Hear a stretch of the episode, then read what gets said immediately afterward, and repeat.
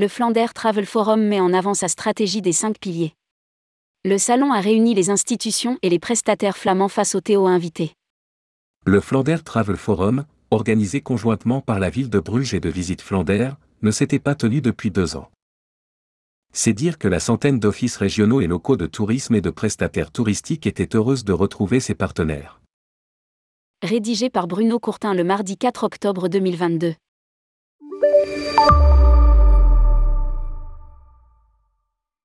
L'objectif du salon est de remettre la Flandre, au nord de la Belgique frontalière des Pays-Bas, sur la carte du tourisme international, après deux années Corona difficiles. Objectif assumé. Relancer le tourisme étranger à Bruges, et par extension dans toute la Flandre, en recevant près de 150 voyagistes internationaux en provenance de 12 pays pour les mettre en contact avec des services touristiques, des hôtels, des musées et des attractions. Pour sa part, la délégation française, encadrée par Pascal Chouding du bureau de Paris et son collaborateur Issam Kayati, était constituée de Calliope Voyage, Arévi, Storia Mundi, Voyage privé, Weekendesque, à bicyclette Voyage, Hollande Palette, Échappée Bière et Mélovès Travel. Deux thèmes majeurs intéressaient les participants français. La culture au sens large, touchant le patrimoine et l'histoire, ainsi que la nature et notamment les randonnées cyclotouristiques. L'idée du salon était aussi de les sensibiliser aux autres piliers du tourisme en Flandre, la gastronomie et le tourisme de mémoire. Dans son interview, Pascal Chouding, directrice pour l'Europe francophone de Visite Flandère, détaille la stratégie mise en place autour des cinq piliers, constituant l'ADN du tourisme en Flandre. Lire aussi, Visite Flandère et Visite Bruges invitent le secteur du tourisme international en Flandre. Cette stratégie a été lancée bien avant la pandémie de Covid-19, mais elle se révèle encore plus pertinente compte tenu de l'évolution des comportements et de l'attente des jeunes générations. Une journée découverte des atouts de la Flandre. Pour en faire la démonstration, les organisateurs du Flanders Travel Forum ont multiplié les opportunités de toucher du doigt la réalité flamande.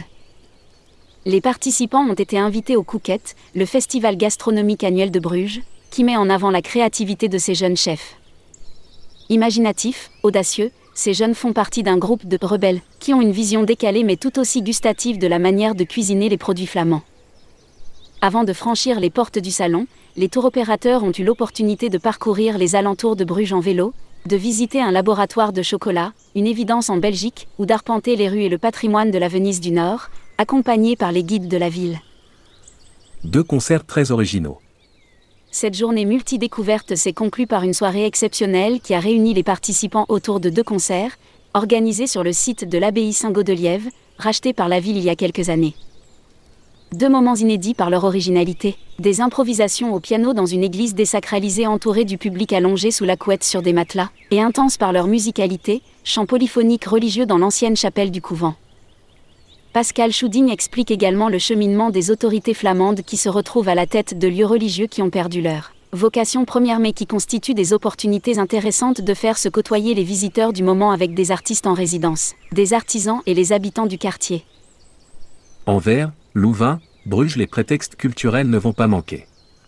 Après avoir bien travaillé, les invités du Flanders Travel Forum ont eu d'autres opportunités de sortir de Bruges pour visiter les autres sites majeurs de Flandre, dont Anvers la plus grande ville de Flandre était fière de présenter son musée royal, qui vient à peine de rouvrir.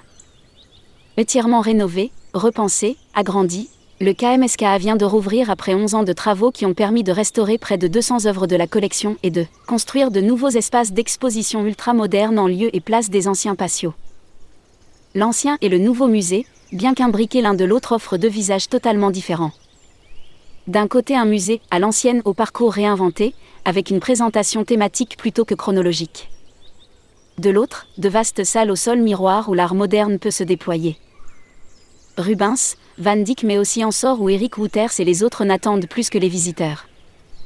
Lire aussi, Pascal Chouding, l'objectif de Visite Flandère n'est pas de revenir aux chiffres pré-pandémie.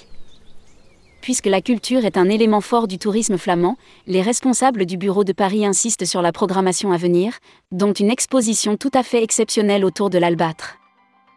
L'albâtre, plus luxueux que l'or et doux comme du velours, était un matériau très populaire dans la sculpture européenne. Le musée M de Louvain, Leven en flamand, et le musée du Louvre se sont associés pour révéler toutes les facettes de la matière à travers 130 chefs-d'œuvre du XIVe au XVIIe siècle, des fragments de retables gothiques, des hôtels baroques, de minuscules objets de collection et de gigantesques monuments funéraires. Exposition d'octobre 2022 jusqu'en février 2023. Lors de la triennale L'art contemporain dialogue avec le patrimoine de l'UNESCO. Pascal Chouding rappelle également que Bruges va accueillir en 2024 la nouvelle édition de la triennale d'art contemporain, dont on ne connaîtra le programme qu'en avril prochain. Lire aussi, marketing. Raconte-moi une story.